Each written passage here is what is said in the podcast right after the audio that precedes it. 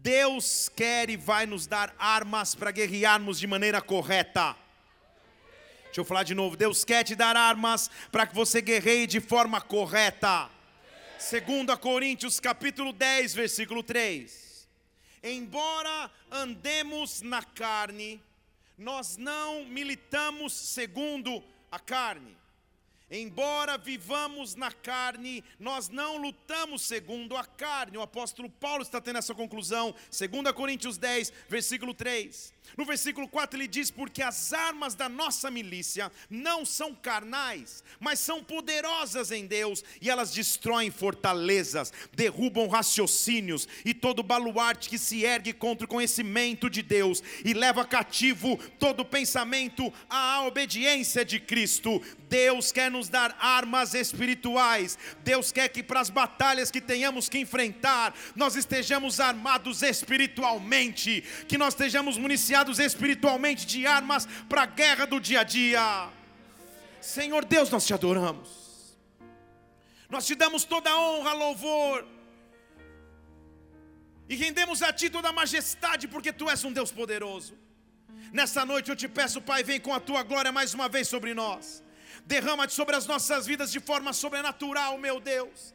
Que aonde houver sede e fome de ti, o Senhor possa nos preencher agora que o Espírito Santo possa nos invadir e nos visitar. Ah, Espírito Santo de Deus, vai além do que é natural, vai além do que é emocional e fala conosco de forma espiritual. Que o teu Espírito Santo tenha total liberdade em nosso meio, que a tua glória possa fluir, que os teus anjos possam subir e descer, que tudo que não dá, que não daria glória a ti seja neutralizado e paralisado agora, que o teu reino se manifeste aqui que a tua vontade seja estabelecida aqui na terra, como já aconteceu no céu. Nós te adoramos e antecipadamente aplaudimos o teu nome, porque tu és grande, porque tu és maravilhoso, porque o teu nome é grande. Ei! Aleluia! Armas para guerrear, armas para enfrentar as batalhas que você sabe que estão diante de ti dia a dia. Armas para que no meio da guerra você possa avançar. É terrível demais estar diante de uma guerra e não sentir que tem as armas suficientes, sejam elas quais forem. É difícil demais que você, diante de uma batalha, não tenha a ferramenta necessária profissional, espiritual, emocional, até mesmo financeira. Eu estou aqui dizendo que Deus quer nos dar armas que são armas não naturais, mas espirituais para a guerra que nós temos que enfrentar, para as batalhas que você tem amanhã, para os desafios que estão diante de ti. Eu quero com você tomar uma decisão nessa noite. Pegue a sua espada, Pegue a sua espada para a guerra, pegue a sua espada para avançar, pegue a sua espada para continuar. Eu não sei qual é a luta que você enfrenta, eu não sei qual circunstância diversa bate a tua porta, mas eu sei que há um Deus de poder, eu sei que há um Deus de milagre, eu sei que é um Deus que nos arma para a guerra, eu sei que é um Deus que derrama do seu fogo sobre nós. E é nesse Deus que eu creio, é nesse Deus que eu espero, é nesse Deus que eu vivo, é nesse Deus que você vive. Que arma? Que arma? Hoje ao vir no, no, no aeroporto para cá, saindo de Brasília, passei no, no, no, detector de metais e a mulher perguntou assim: Você tem algum eletrônico na, na 6 horas da manhã? Eu com, com humor fazer uma piadinha e ela você tem algum eletrônico na mochila? Eu falei, não, não, só meu spray de cabelo. E ela fez, aham, aham, que legal, seis horas da manhã, um cara. Mas se tivéssemos um detector de metal na vida, quantas batalhas enfrentamos e estamos sem as armas necessárias? Só que a arma principal Deus quer nos dar nessa noite. Zacarias capítulo 4, versículo 6 diz: Esta é a palavra que o Senhor dá a Zorobabel, esta é a palavra que o Senhor dá a Felipe, esta é a palavra que o Senhor dá a João, a Maria, a José. Não é por força, não é por poder, mas é pelo meu espírito, é pelo meu espírito, diz o Senhor dos exércitos, é pelo meu espírito, diz o Senhor dos exércitos. A palavra também nos diz em 2 Coríntios capítulo 10, versículo 4: As as armas da nossa milícia são poderosas em Deus. Há uma arma que nós podemos ter, e esta arma é o poder do Espírito Santo, e esta arma é a glória do Espírito Santo. É nesta glória que eu quero viver, é nesta presença que eu quero viver. Eu não sei se você percebe, mas só de falarmos desse poder, a atmosfera muda, a atmosfera se enche. Espírito Santo de Deus, arma o teu exército nessa noite, arma a tua igreja nessa noite, arma os teus filhos e filhas. Eu escolho pegar a minha espada e avançar na guerra. Eu sabia que ia ficar quente.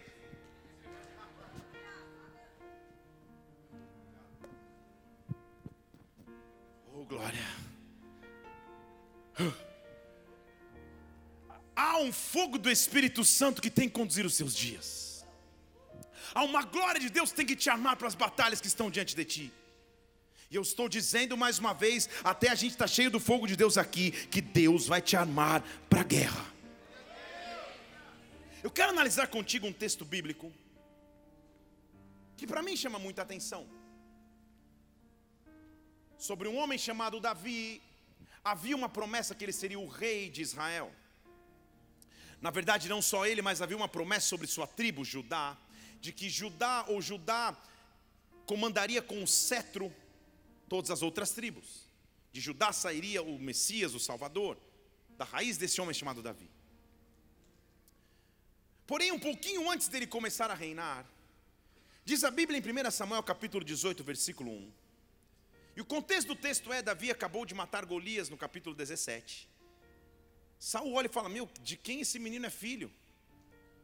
O pessoal explica de onde ele veio, de quem, quem ele era. E Saul toma ao palácio e não deixa mais voltar para casa. Pode deixar na tela o versículo.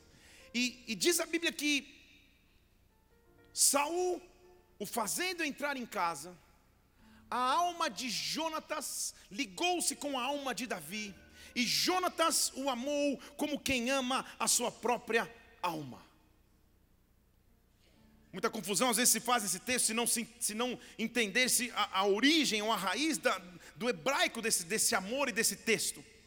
Esse hebraico de amor está condicionado à admiração. Sabe quando você olha alguém e admira? Assim espero que seja com seu esposo, esposa, com seu pastor, com alguém que você conhece que você olha e fala: Eu vejo com admiração, eu me espelho nas atitudes, eu me espelho no comportamento. Assim, Davi era aos olhos de Jonatas. Ele olha aquele menino que teve coragem de enfrentar um gigante e diz: Eu admiro esse rapaz. E porque o admirou, diz a Bíblia no versículo 2 de capítulo 18 de 1 Samuel, que daquele dia em diante Saul reteve, não permitiu que Davi voltasse para a casa do seu pai, e Jonatas fez um pacto com Davi, porque o amava com a sua própria vida. A resposta é príncipe. Igreja, a resposta é príncipe. Mais uma vez para você não errar, a resposta é príncipe. Fico pensando aqui quem teria essa revelação, quem teria essa resposta. Jonatas era um? Muito bem, tem gente que nem com gabarito, mas você vai esquentar. Sendo então príncipe, naturalmente ele era o herdeiro do trono de Israel, Jonatas. Contudo, Davi vai lá e mata o Golias, mata o gigante, entra na casa de Saul, no palácio de Saul, onde Jonatas futuramente seria o rei. Jonatas olha e o admira. Jonatas olha e fala: Meu Deus, que coragem foi essa? E sem troca de palavras, sem qualquer ordenança de Saul, ou muito menos de alguém, Jonatas diz a Bíblia no versículo 4, começa a tirar de sua capa, começa a tirar do seu cinto, começa a tirar do seu arco e serve e veste a Davi, como se dissesse: "Olha, o trono não pertence a mim, o trono pertence a você". Deus estava corrigindo o curso da história porque Saul e Jonatas eram da tribo de Benjamim, Davi era da tribo de Judá, não dá tempo de pregar isso, qualquer dia eu prego. Ele estava mudando o curso de uma promessa, porque de Judá deveria sair o rei. Mas o que havia no coração desse homem Jonatas, que ao olhar Davi o admirou? Deus quer levantar uma geração de príncipes, de princesas que tem autoridade para passar o bastão para uma nova geração que é cheio de glória, de vigor e de unção. Você não entendeu falar em português? Eu já não digo, eu não estou dizendo que diz respeito só a você. Eu estou falando aos teus filhos, aos filhos dos teus filhos, aos filhos dos teus filhos, dos teus filhos, dos teus filhos. Quando Deus te armas corretas nas tuas mãos, você não anda só mais na tua geração. Os teus olhos começam a armar uma nova geração. Eu estou dizendo aqui, Bola de Neve Curitiba, Deus está começando a levantar em nosso meio, desde o ministério infantil, adolescentes, jovens, uma geração que é cheia de vigor, de unção, de poder, de autoridade, e nós somos aqueles que vamos identificar uma nova geração, vamos armar uma nova geração para a guerra, para o avanço, não com armas naturais, não com armas humanas, mas com armas espirituais. Que a glória seja a marca marca desse tempo, que o poder seja a marca desse tempo sobre a tua vida, sobre o teu ministério, sobre a tua casa, sobre o jeito que você se conduz. Por que Jonatas, nos bastidores, transfere a roupa a Davi? O que tinha nesse menino Jonatas que o fez ter esse desprendimento de simplesmente entregar? Posso começar a palavra? Abra comigo 1 Samuel capítulo 13. Vou te explicar o contexto do texto. Lemos lá na frente da história 1 Samuel 18. Vamos voltar na história agora, 1 Samuel 13. Nós vemos que lá depois então, Jonatas entregou as suas roupas de rei, futuro rei, príncipe para Davi. Porém, o contexto desse texto é que em Israel, ou a maneira de governo em Israel era diferente dos outros povos. Desde o início, depois da criação, Deus começa uma era chamada patriarcal. E os pais da nação de Israel começam a surgir: Abraão, Isaac, Jacó, o próprio Israel. É uma era de patriarcas. Depois da era de patriarcas, Vamos para a era de líderes libertadores: Moisés, Josué. Depois de Josué, começamos uma era de juízes. A nação era governada por juízes que se levantava não para julgar, mas para proteger como guerra. Gideão, Débora e por aí vai. Tudo bem? Estão aí comigo até, até então? Diga amém. A nação se afastava de Deus, clamava, Deus levantava um juiz, o juiz vinha e ajudava a nação. Depois da era de juízes começou uma era profética. Profetas começaram a cuidar da nação como Samuel. Não havia então uma semelhança de governo em nenhuma outra nação que se assemelhava a Israel. Porém, Israel, ao olhar as nações vizinhas, começou a dizer: não, a gente quer um sistema de governo igual deles. Pô, todas as nações têm rei, nós queremos um rei também. Pô, vai ser legal a gente ter um rei. E apesar de serem alertados pelo próprio Samuel, o profeta, dizendo: gente, vai dar errado esse rei. Esse rei vai pegar tudo de vocês, vai fazer o filho de vocês escravo, vai roubar a colheita de vocês, animais de vocês. Eles diziam: Não, nós queremos mesmo assim. Deus então permite a escolha de Saul, que, era, que eu já te disse que era da tribo de Benjamim. E a Bíblia diz que ele era escolhido por ser o mais formoso, dos ombros para cima, o mais alto. Alguém que era a escolha visual de um povo. Estão comigo? Só que Saul, como já previsto age neciamente, de acordo com a Bíblia, age de maneira precipitada. E, a, e ao, a, além de ser rei, ele quer se envolver em funções sacerdotais. Sem esperar a chegada do profeta, ele se envolve em funções sacerdotais, entra no tempo que não deveria entrar. Estou resumindo a história para você. Até que finalmente chega Samuel, e Samuel diz: Saul, o que, que você fez? Você não guardou o mandamento de Deus, o Senhor teria te confirmado como rei sobre Israel para sempre. Agora, Saul, versículo 14: O teu reino não vai subsistir, porque o Senhor está buscando para si um homem segundo o seu coração. Ele vai ser príncipe. Fale comigo, príncipe. Ele vai ser príncipe sobre o povo, porque você não guardou o que o Senhor te ordenou. Deus está nos mandando pegar espadas. Mas na verdade a questão é como que você lida com decepções quando as coisas saem do planejado. Porque eu estou diante de um rei que foi escolhido, inclusive sem pedir para ser rei, e agora ele tem um alerta claro do profeta de que o reinado dele foi negado. A questão não é o que você faz quando tem grandes vitórias. A questão é o que você faz quando as coisas saem do planejado. Quando você começa a viver perdas, prejuízos, circunstâncias adversas à sua vontade, alheias a que você pode decidir, que mudam a tua realidade. Quando você senta num consultório médico e um diagnóstico, um exame, um relatório muda a tua realidade. Quando você recebe uma notícia ou um WhatsApp dizendo compareça ao departamento pessoal e a tua vida é transformada da noite para o dia. Quando você entra em endividamento sem saber. Quando as coisas acontecem e você agora está no meio de uma guerra, como você reage aí é que faz diferença. Saul, sendo rei, tem uma notícia do profeta: você foi negado como rei, o teu reino não subsiste. O que eu quero dizer a você é que Deus nos manda pegar a espada para avançar, não só no tempo da festa, não só no tempo da alegria, não só no tempo do avanço, mas é no tempo das maiores lutas que Deus desenvolve os maiores guerreiros. É no Serebarabastej, são nos tempos das maiores guerras que Deus levanta e te dá perspectiva de futuro. Mas há uma perspectiva de futuro que virá sobre nós, que virá sobre ti, sobre a tua casa. Eu não sei o tamanho da guerra que você enfrenta, mas eu sei que há um Deus que cuida das nossas guerras. Saul negado como rei, cabisbaixo talvez, esperando o momento em que o seu sucessor seria levantado. Talvez já desmotivado, talvez já desanimado. Começa a, a sofrer perdas. Se você ler com maior calma, o começo do texto mostra que Saul tinha 3 mil homens no início da história. Mas o versículo 15 diz que ele se levanta, vai para Gibeá e conta o povo, com ele ele tinha só 600 homens. Os guerreiros começam a deixá-lo.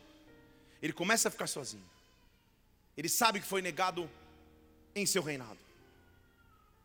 Só que contrariando o famoso filósofo Tiririca, pior que está, fica. Porque ele já está desanimado, ele já está prostrado, ele já está vivendo mágoas, e ele recebe uma notícia: os filisteus estão vindo em sua direção. Versículo 17 diz que os saqueadores saíram do arraial dos filisteus em três companhias, cada uma em um caminho em direção ao povo de Israel. Como se não bastasse as notícias difíceis que Saul estava enfrentando, agora ele tinha que lidar com o cenário de que ao olhar no horizonte, três companhias de soldados estavam vindo em sua direção. Ah, Israel não tinha guerreiros habilitados, era uma nação de agricultores, não era pessoas que tinham armas ou guerra guerras, eles não eram formados nas artes marciais, não tinham armas de luta, eles eram agricultores e agora o inimigo está vindo em minha direção. O que eu faço? Só você sabe os inimigos que estão em tua direção no dia de amanhã. Só você sabe o que acontece quando você sai de um culto de unção, de poder, de glória, mas ao acordar amanhã os mesmos filisteus estão lá.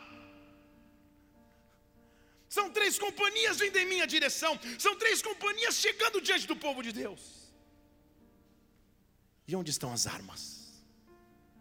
Versículo 19 diz assim: Em toda a terra de Israel não se achava um só ferreiro, porque os filisteus tinham dito que os hebreus não façam para si nem espada e nem lança. Uma coisa é você morrer na guerra, lutando, outra coisa é você não ter nem arma na mão porque os mesmos filisteus que estavam vindo atacar tinham dominado a tecnologia de fazer armas com ferro para que os hebreus não pudessem ter armas. Estão aqui? Já sentiu que você está numa guerra? Eu não sei o que fazer, não depende mais de mim, não, eu não tenho armas na mão. E mesmo assim, Deus está dizendo que as armas da nossa milícia não são naturais. Os israelitas, na verdade, tinham que descer para os filisteus para afiar cada um a sua relha, a sua enxada, armas de agricultura, o seu machado, o seu sacho, eles dependiam do inimigo até para isso. Então, o versículo 22 diz que no dia da peleja não se achou espada e nem lança nas mãos do povo de Israel, nos hebreus, além de Saul e Jonatas, eles tinham cada um uma espada. Os filhos de Deus tinham espada, sim ou não? Sim ou não? Sim. O exército todo não tinha, mas Jonatas e Saul tinham espada. Deus está te mandando pegar a espada. Deixa eu falar de novo. Deus está te mandando pegar a espada. Deus está soprando sobre nós esperança. Deus está soprando sobre nós vigor. Deus está soprando sobre ti fôlego. Ah, os filisteus estão vindo em minha direção. Os filisteus estão chegando perto de mim. Mas Senhor, me dá armas nas mãos para que eu possa enfrentar e guerrear. Só que, tinha colocado uma, uma, uma cadeira aqui. Isso, obrigado. Obrigado. Tirei a tua cadeira, né? Aleluia. Posso começar a ministrar?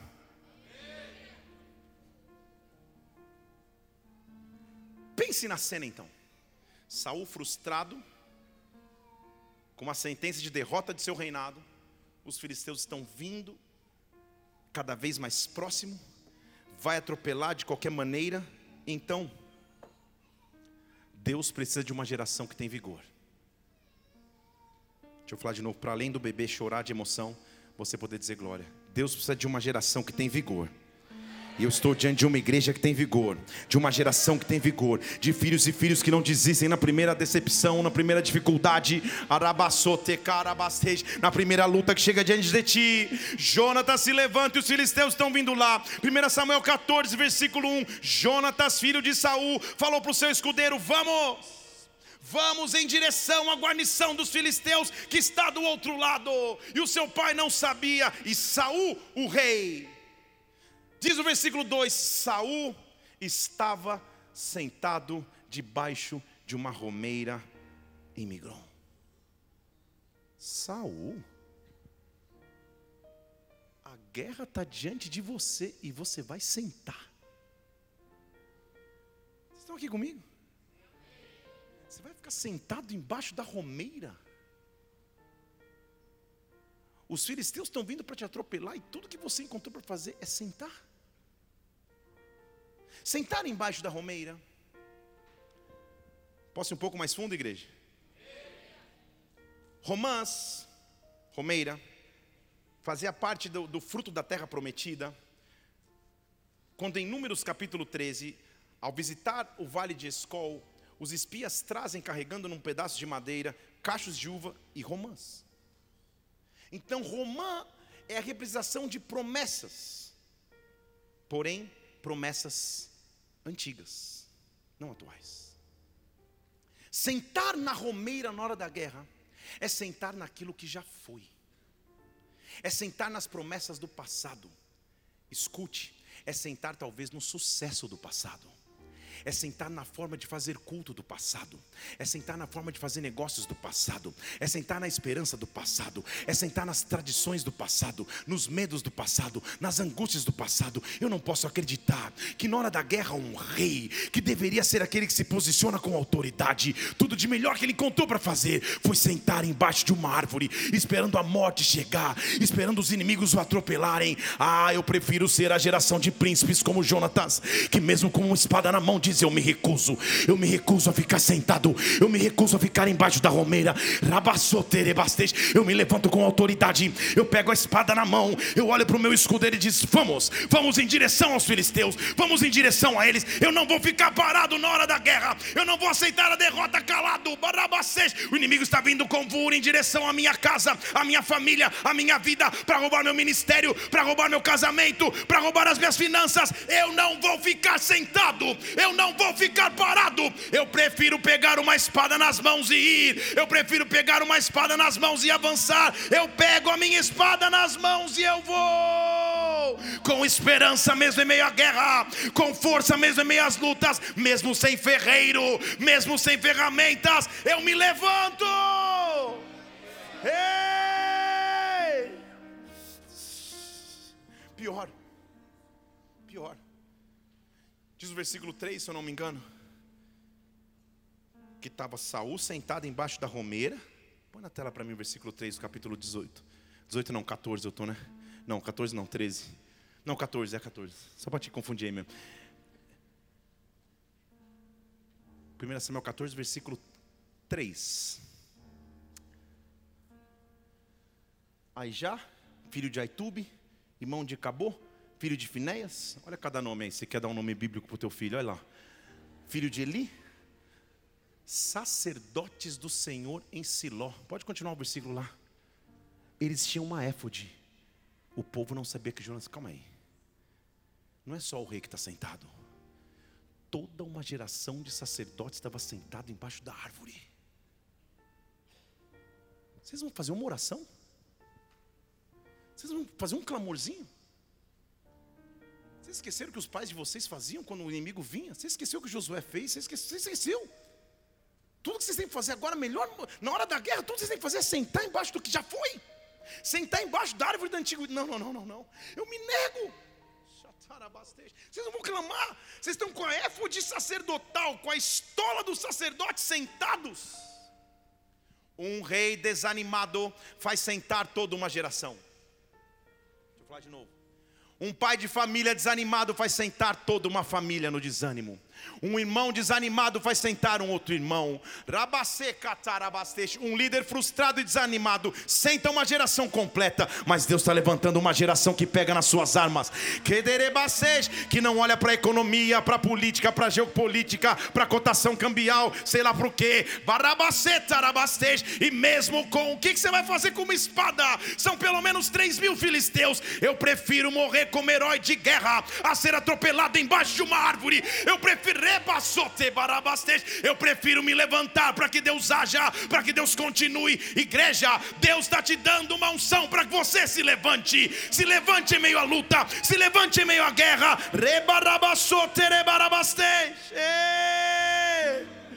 Enquanto eles estão sentados lá, embaixo da árvore, Jonatas está indo. Jonatas procurava chegar à guarnição dos filisteus. Versículo 4. Você percebeu que ele não está esperando? Você, você, consegue perceber o, o paralelo, a diferença de comportamento? Um rei está sentado e um príncipe está, não, eu vou. Eu estou indo em direção a eles. Tinha um penhasco. Um, o, o, nome do penhasco de um lado era Bozés, do outro era Sené. Esses dois nomes em hebraico significam espinhoso e reluzente falar de novo, espinhoso e reluzente. O que Jonas está dizendo, e espiritualmente a gente analisa é: eu não vou ficar no que está espinhoso, eu não vou ficar, eu vou, achei se eu tiver que atravessar o vale, eu atravesso o vale, mas eu vou em direção àquilo que reluz, eu vou em direção à glória. O que está me conduzindo é a glória, o que está me conduzindo é a presença. Saul está sentado, deixa ele sentar na romeira, e rebarabastej, eu me levanto com unção, com autoridade, com poder, eu coloco a mão na arma que eu tenho e eu vou, e eu vou, e eu vou. Jonatas, no versículo 6, vira para o seu escudeiro e diz: Vamos, vamos passar a guarnição desses incircuncisos. Já estava folgado já. Primeiro era filisteu, estava respeitoso, agora já está falando trash talk. Agora já está, ei, vamos em direção a esse incircunciso. Sabe o que ele está dizendo? Circuncisão, não põe no Google Imagens, eu vou te explicar. Circuncisão Não ponha, estou avisando. Circuncisão é a marca da aliança que os filhos de Israel tinham no seu órgão reprodutor.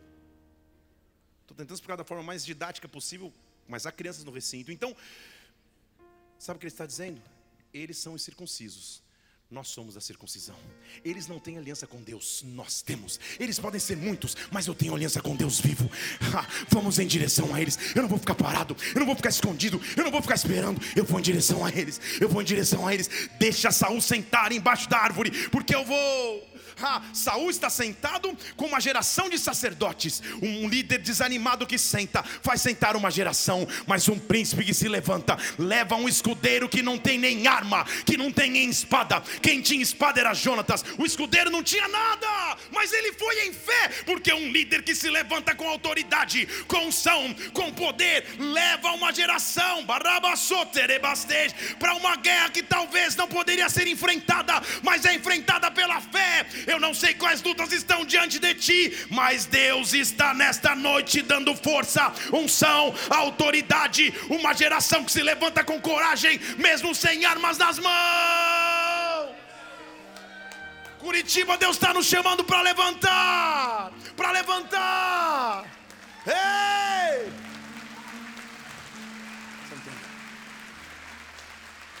Posso começar a pregar de verdade? Agora sim. Saul está sentado. Pode pôr na tela o versículo lá. Saul, o mesmo que estava lá. Saul está sentado na romeira.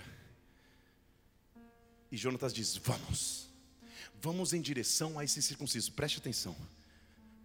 Porventura, porventura, uma maneira linda de falar talvez. Ele está dizendo: vamos em direção ao inimigo. Talvez o Senhor vai operar por nós. Geração de Jonatas não é a geração que se levanta no sim, tem fé para se levantar no talvez. Talvez Deus cure, mas eu vou orar.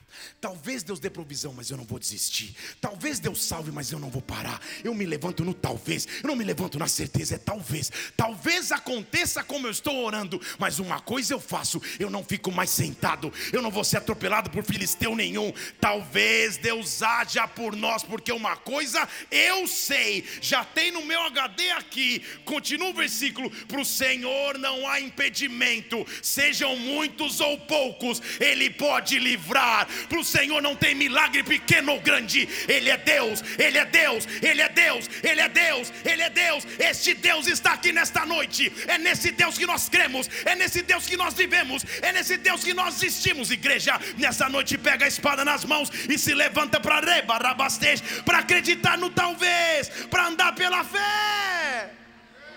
Oh! Tem uma geração de líderes sentados na romeira. O escudeiro fala: Cara, que jovem louco. Estão aqui? Mas a resposta dele, ó, faz o seguinte, Jonatas, versículo 7. Faz como te aprouver. Eu só vou te seguir. Estão aqui? Eu só vou te seguir. Faz o que você quiser. Jonatas não estava dando certeza de nada. Mas o escudeiro estava com fé. Mas o escudeiro estava com fé. Mas o escudeiro estava com fé. Eu não posso te afirmar aqui que as suas orações vão ser respondidas amanhã. O que eu posso te afirmar é que para Deus não existe muito ou pouco, que para Deus não existe grande ou pequeno, que para Deus não existe impossível. Ele é o Deus da impossibilidade, ele é o Deus da resposta sobrenatural. Há uma espada nas tuas mãos. Jonas fala: então vamos o seguinte: vamos passar para o lado de lá. Vamos nos fazer descobertos a ele. Está entendendo a loucura de Jonatas? Saul é rei, está sentado debaixo da árvore. São três mil filisteus, são três companhias, pelo menos três mil. Ele ia chegar com a espadinha dele e o escudo. Pensa no escudeiro. Ai, Jesus. Pensa, sem arma nenhuma. Só Jonatas tinha espada. E Jonatas com a espada na mão falou, quando o filisteu apareceu, falou: Ei, eu estou aqui. É isso que eu queria dizer. Eu vou me dar a descobrir a eles. Eu estou aqui. Vocês não querem lutar com a gente? Eu estou aqui. E presta atenção no sinal. Estão comigo aqui? Diga aleluia. Já quer ir para casa, diga glória a Deus. Aleluia, irmão. Tamo junto. Você já é diácono aqui na casa? Vem firme que você vai para o presbitério rápido. Vem firme comigo. Então, tô, tô brincando. Vem, participa, participa. O presbitério está quase. Muito bem. Ele diz assim: vamos fazer o seguinte. Quando a gente estiver chegando lá, continua, continua o versículo para mim, versículo 9. Se o inimigo disser, para, fica aí, a gente vai até vocês, então a gente fica. E não vamos subir a eles. Agora, se eles disserem, ei, vem até aqui, a gente vai pegar vocês, então esse é o sinal que eu preciso. O Senhor os entregou nas suas mãos. Deixa eu falar em português. Jonas estava dizendo: enquanto o inimigo estiver quieto na dele, vamos ficar quieto na nossa. Mas se ele nos provocar, se ele nos ameaçar, não é sinal de derrota, é sinal de vitória. Eu não estou falando para uma geração que quer ficar kits com o inimigo. Deixa ele quietinho lá, o que não, não. Eu quero, é, no, é na hora da ameaça, é na hora da luta, é na hora que ele me afronta. É nesta hora que é o código que eu preciso para entender. Agora o Senhor me concedeu vitória. Jonatas diz para eles: se eles nos ameaçarem, eles não estão mexendo conosco, eles estão mexendo com Deus que nos representa, eles estão mexendo com o poder que nos representa. Eu vou correr em direção àquilo que me afronta, ao invés de fugir, eu vou correr em direção a Ele. Dito e feito, quando eles chegam lá, os, os filisteus olham fala: Ah, olha só, gente. Põe o versículo 11 para mim na tela. Olha lá. Lá estão eles saindo das cavernas, estavam escondidos. Meu Deus, põe essa continuação do versículo. Estão lá, olha só. Eles estavam escondidos na caverna. Olha o desprezo que ele trata a cada um dos filhos de Deus. Vai sair da caverna, vai sair do esconderijo, vai sair do medinho que você estava. Quando eles começam a afrontar, eles começam a dizer: venham, nós vamos, versículo 12: venham até aqui, nós vamos ensinar a vocês uma coisa, eu vou te ensinar uma lição. Era tipo encarado do UFC de longe. Eles estavam lá, vem, vem cá, nós vamos ensinar uma lição para você, Jonatas. Quando isso acontece, Jonatas diz para o escudeiro dele: sobe atrás de mim, porque o Senhor os entregou nas mãos de Israel. Sobe atrás de mim, porque o Senhor nos entregou na mão de. Não, não, não, não tem sentido, vou te explicar. Saul está sentado lá, fazendo o que, sei lá, ponto cruz, crochê, alguma coisa embaixo da romeira. Ele é rei, ele tem espada, está sentado. Toda uma geração de sacerdotes está sentada. Um rei desanimado deixa uma geração vulnerável. Um príncipe cheio de ousadia protege uma geração. Porque o escudeiro só é chamado de escudeiro porque ele vai à frente do príncipe para proteger o príncipe. Na hora de ir diante dos filisteus, ele fala: faz o seguinte, escudeiro, passa atrás de mim. Passa atrás de mim. Porque eu tenho arma, você não tem eu vou te proteger. Eu vou te proteger na hora da guerra. A espada era a mesma, mas um estava com a espada descansando embaixo da árvore, outro está com a espada dizendo: Passa atrás de mim, escudeiro. Passa atrás de mim, porque eu sei essa guerra. Então Jonas, Jonatas foi lá e diz a Bíblia, e diz alguns teólogos, que ele foi o primeiro crossfiteiro da história. Ou o primeiro parkour da história, porque ele subiu no, no penhasco. Está escrito aí, ele trepou de gatinhas no penhasco. Lembra que era um penhasco? Ele saiu lá. É muito louco, Jonathan, gente. Ele sai subindo igual um desesperado, escalando, ele não espera nem o inimigo chegar. Ele sai subindo e o escudeiro vai atrás dele, fala: Meu Deus do céu, Jonatas tem espada, o escudeiro vai. Você não viu sessão da tarde? só isso é só para quem não fazia nada da tarde em casa. O escudeiro vai lá. E agora? Estão aqui, o que, que eu faço? Presta atenção para ser surpreendido por Deus? Jonatas tinha espada, sim ou não? Sim ou não? Sim, a resposta é sim, sim. Continua, Jonatas sobe, o escudeiro vai atrás dele. Preste atenção, preste muitíssima atenção. Os filisteus caíam diante de Jonatas. Você não entendeu? Não tem indício nem no texto em português, e muito menos no texto em hebraico, que ele usou a espada. Pelo contrário, o que o texto está dizendo é que quando Jonatas passava os filisteus. Vocês estão entendendo? Porque a arma de Jonatas não era natural. Tudo que eu preciso fazer é só chegar. Se eu ficar coado, escondido na caverna, com medinho dos filisteus, sentado na romeira, eu vou deixar de ver o sobrenatural. Eu só preciso chegar perto. Porque se eu chegar perto, se eu tiver autoridade para chegar perto daquilo que me afronta, se eu tivesse autoridade para que nas promessas que Deus tem sobre a minha vida, o que eu preciso é me levantar. O que eu preciso é me levantar. Ei!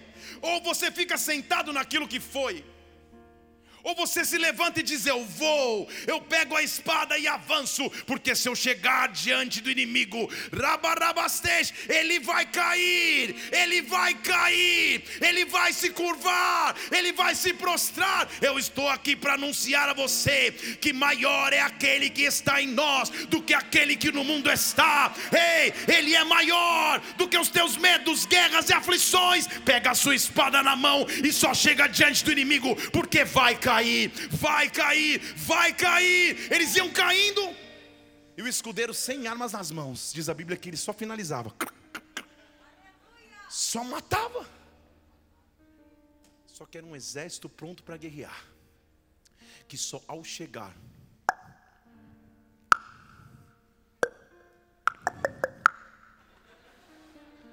Gostou da sonoplastia não?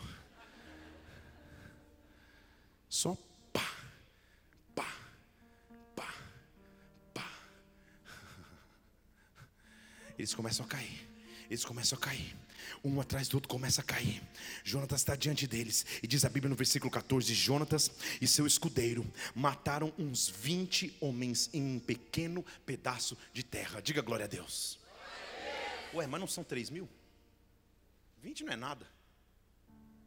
Sabe o que eu estava dizendo? Eu nunca disse para matar todos. Eu só te disse para começar. Eu nunca disse que você faria tudo sozinho. Eu só disse para não ter fé, para ter fé suficiente para não ficar sentado.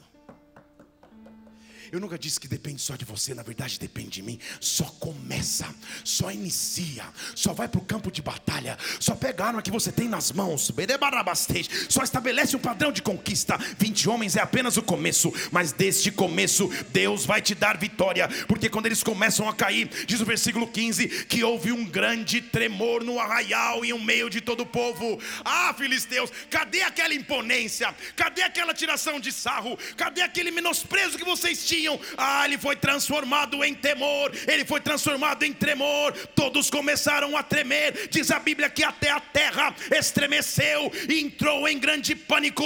Deus vai fazer estremecer a terra. Deus nos levanta como uma igreja que sacode e estremece a terra. Deus levanta empresas que que estremecem a terra. Tudo que Satanás quer é que no meio das lutas você sente embaixo da romeira, você espera a derrota chegar de camarote, mas mas eu escolho me levantar. Eu recuso ficar sentado. Eu me levanto para ir para a guerra. Ei!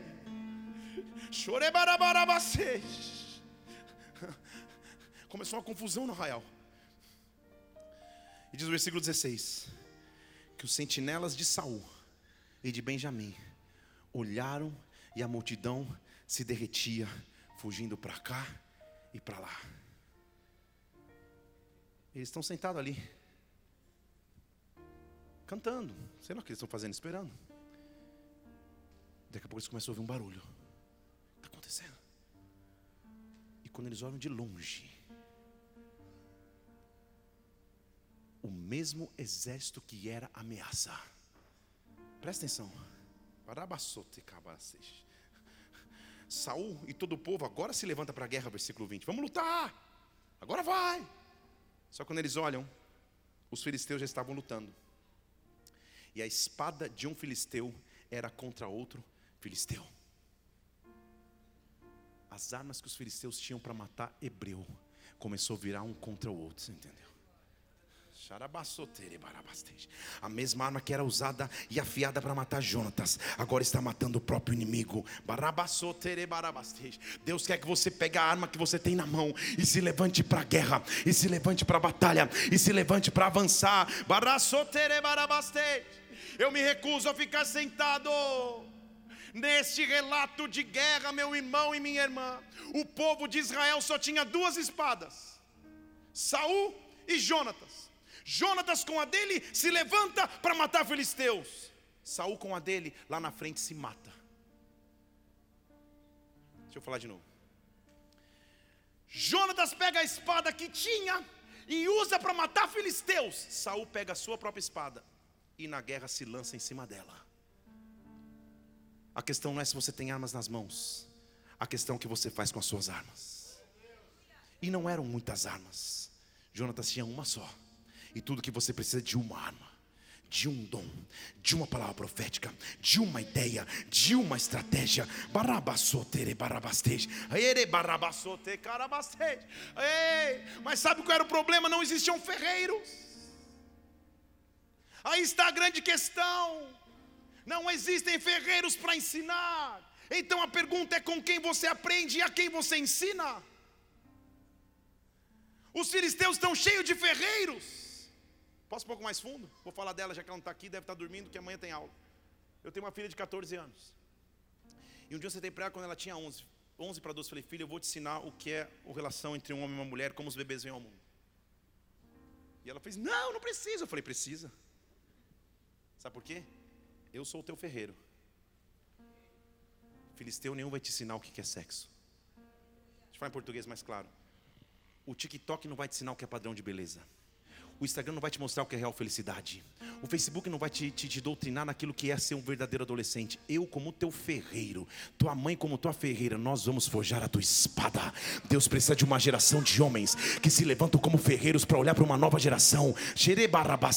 E começam a nos municiar para a guerra. Deus está colocando armas nas tuas mãos, espada nas tuas mãos, mas também nesta hora está dizendo: influencie o mundo ao teu redor, influencie as pessoas ao teu redor, pega as as armas que você tem para a guerra e decida se levantar da romeira.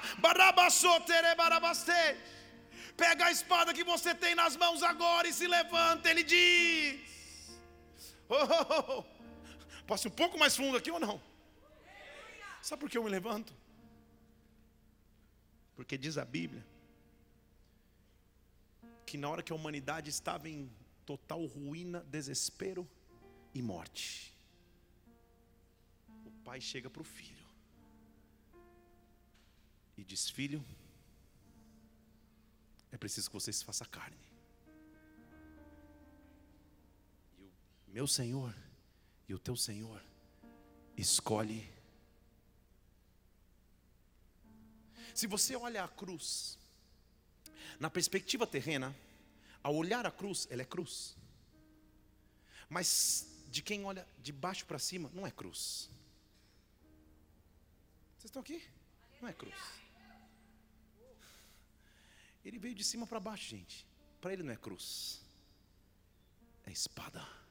Por isso que Hebreus fala que a palavra de Deus é como uma espada que é cortante. O verbo de Deus é uma espada. Sabe o que eu estou dizendo a você? Quando chegou a minha hora de enfrentar uma guerra que eu não teria armas para lutar, o meu rei, o meu Senhor, o meu Salvador não ficou sentado num sublime trono. Ele se levantou, pegou a sua espada, veio ao mundo em carne, para que eu e você tivéssemos vida e vida em abundância, para que eu e você tivéssemos salvação e salvação abundante. O que Deus está dizendo a você nessa noite é a arma que você precisa, Ele já te deu. A arma que você precisa, você já tem nas tuas mãos. Nesta noite, eu estou te armando de forma sobrenatural. E Deus nos diz: levantemo-nos, levantemo-nos para a guerra, levantemo-nos para a batalha. O desânimo não vence mais, a opressão não vence mais, até os sucessos não me paralisam mais. Eu escolho me levantar, eu escolho me levantar, eu escolho me levantar.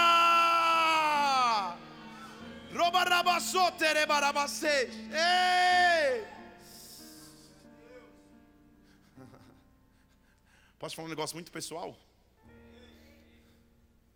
Deus me deu essa palavra numa madrugada, sentado no meu escritório. Eu falei, pô, que legal, né? Que, que poético. Que lindo, né? A romeira, ficar sentado na romeira, no sucesso, tudo que já foi. Jamais, Deus, eu pego a minha espada e levanto. No dia seguinte eu recebo uma ligação que me comissiona porque eu estou vivendo agora. Sempre em sua vida, você vai cruzar e vai passar por um cruzamento que você escolhe ou ficar sentado no conforto daquilo que já foi, ou ganhar autoridade e ousadia para andar profeticamente com uma espada nas mãos, dizendo: Eu não sei como vai ser, eu vou no talvez. Eu vou no talvez. Mas eu prefiro ir no talvez do que ficar sentado, sendo que Deus me chamou para ficar de pé. Bola de neve Curitiba, Deus está te chamando para ficar de pé nessa estação. Deus está chamando para dizer que você ainda tem fome, que você ainda tem lenha para queimar, que você ainda tem fogo. Quem é a geração que vai ficar de pé nesta hora?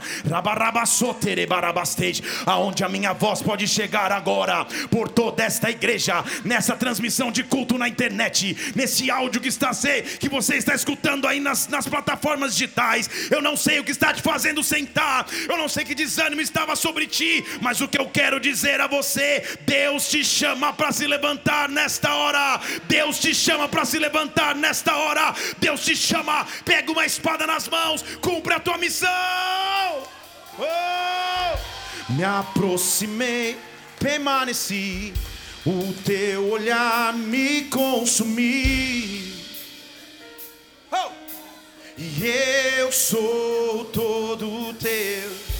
Me aproximei, permaneci, o teu olhar me consumiu.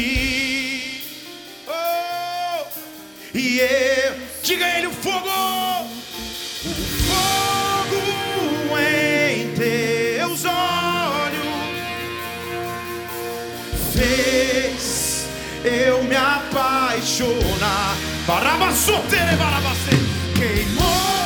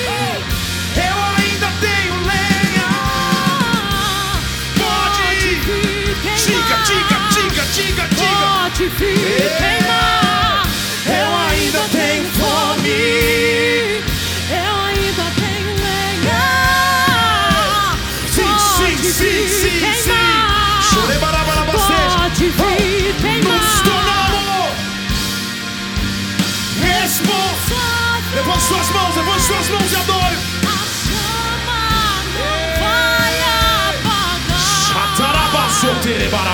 Nos tornamos responsáveis. Sim, meu Deus. A chama não vai. apagar. Olha pra mim Profeticamente, simbolicamente, levanta a tua espada agora. Levanta a tua espada agora, igreja. Pega a tua espada nas mãos. Todas as decepções que você viveu, as lutas que você enfrenta, estavam contribuindo para que você ficasse sentado embaixo de uma romeira, desanimado, desesperado, frustrado, esperando a derrota chegar. Mas Deus nessa noite está nos levantando com autoridade. Deus está te levantando com autoridade. Pega a espada nas tuas mãos. Talvez Ele faça, mas uma coisa eu sei: não há impossíveis para Deus. Dê um brado e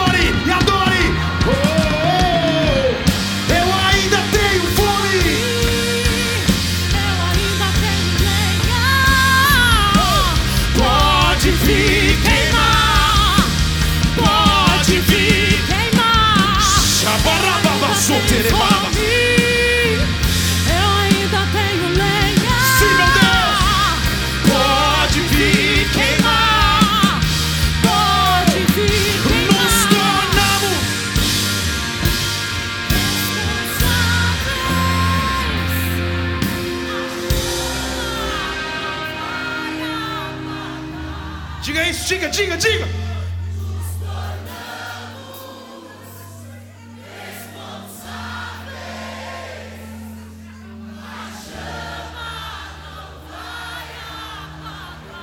Sabe o que eu quero que você faça? Nós vamos terminar essa reunião agora. Mas eu quero que você se arme para a guerra que você tem que enfrentar amanhã. Deus está te dando uma unção para guerrear e para enfrentar. Porque você escolheu se levantar. Você podia ficar sentado na romeira, mas você se levantou. Deus vai te dar uma unção para a guerra. Ei! E eu vou te dizer qual é o teu instrumento de guerra. Em hebraico, curiosamente, a mesma palavra para deserto é a palavra boca e lábios. Deixa eu falar de novo. Em hebraico, a mesma palavra para deserto é a mesma palavra para lábios. No sentido de que o deserto pode te levar tudo, só não pode levar o teu poder de bradar e de clamar. Quando João Batista surge dizendo: Eu sou a voz que clama no deserto, ele está fazendo um jogo de palavras. É, é em grego o, o Novo Testamento, mas ele está fazendo uma referência ao hebraico. Vocês estão aqui? Então eu não sei o que estava tentando te fazer ficar em silêncio. Eu não sei o que estava tentando roubar a tua fé. Mas eu vou contar até três aqui. E depois você toma um cataflão, uma pastilha e toma um chá quente. Mas você vai dar o maior brado que você não deu há muito tempo.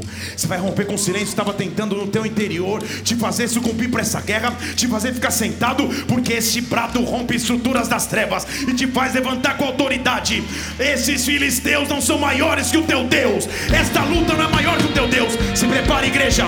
Pega a tua espada na mão para bradar o Senhor. Um, dois,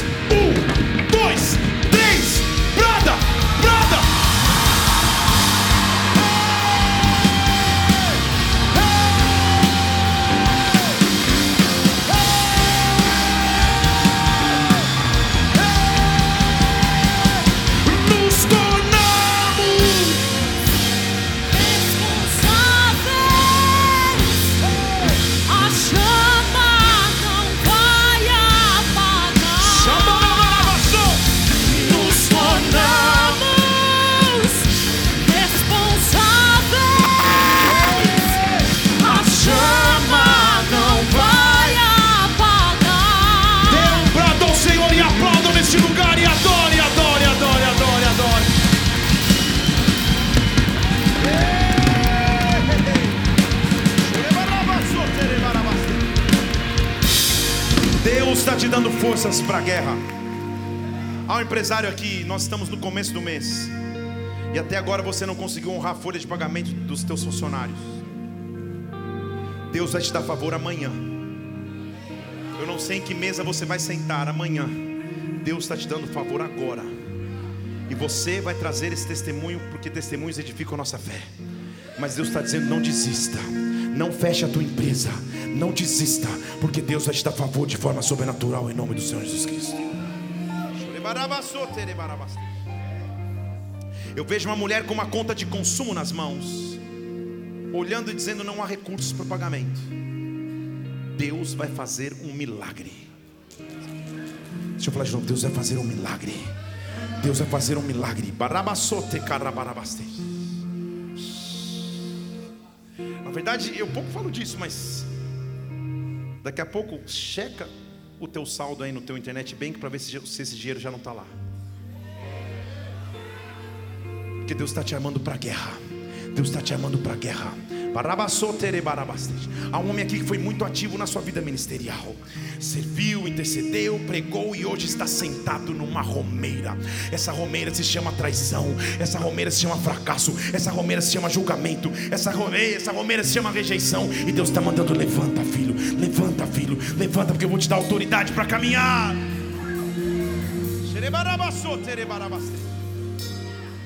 Há um homem aqui que Deus terebarabaste. Estou tentando terminar aqui, mas há um homem aqui chamado Sérgio. Você havia desistido até mesmo da vida. E Sérgio, hoje Deus te chama da morte para a vida, da morte para a vida. Os filisteus não são maiores que o teu Deus. Deus está te dando unção para viver em vitória, para que vida em abundância venha sobre ti. Esse espírito de morte que te acompanhava nesta noite caiu, caiu, caiu, caiu. Deus está nos armando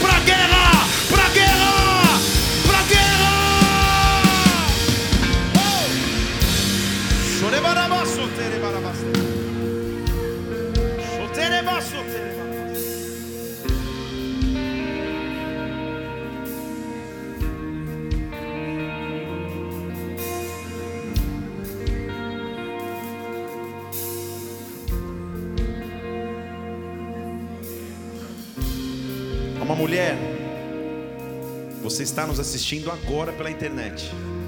Eu estou te vendo sentada na sala da tua casa, meias nos teus pés. E lá no armário do teu banheiro existe uma cartela de remédios que toda vez você pensa em cometer besteiras.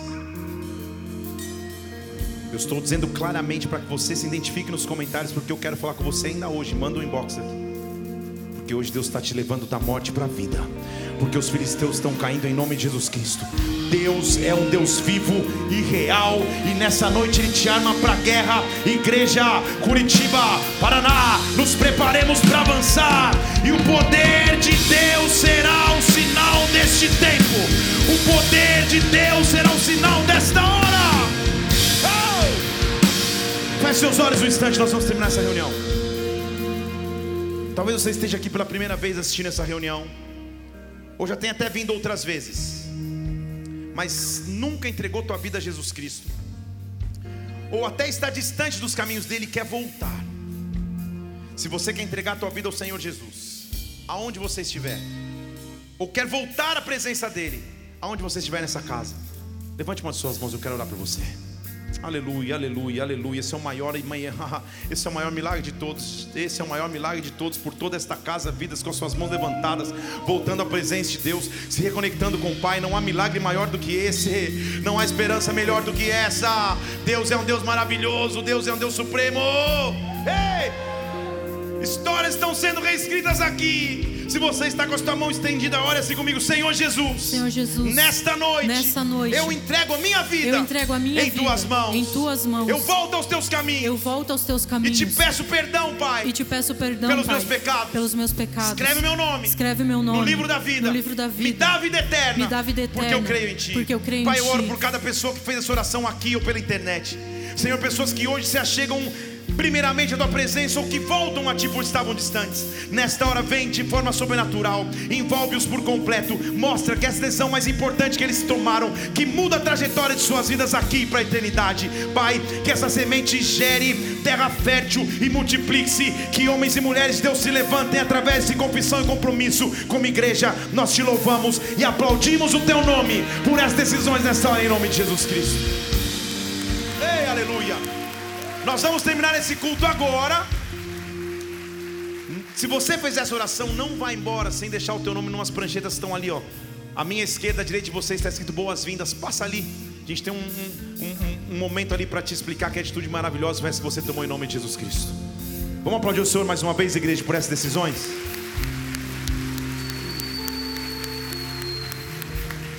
Feche seus olhos. Eu não sei o que esta guerra representa para você. Mas uma coisa eu digo: hoje você sai daqui armado para a guerra, com uma arma nas mãos. O que você precisa, Ele já fez na cruz. O teu mestre, o teu Senhor e Salvador já pegou a espada nas mãos e veio sacrificar por mim por você. Por isso, nunca mais o desânimo, o medo e a aflição te, te fazem ficar sentado na romeira do passado, mas te fazem avançar para o futuro em nome de Jesus Cristo. Fala assim comigo, igreja: se Deus é por nós, quem será contra nós? O Senhor é meu pastor e nada me faltará, e nada me faltará. Vamos orar todos juntos, Pai nosso, estás nos céus, santificado seja o teu nome.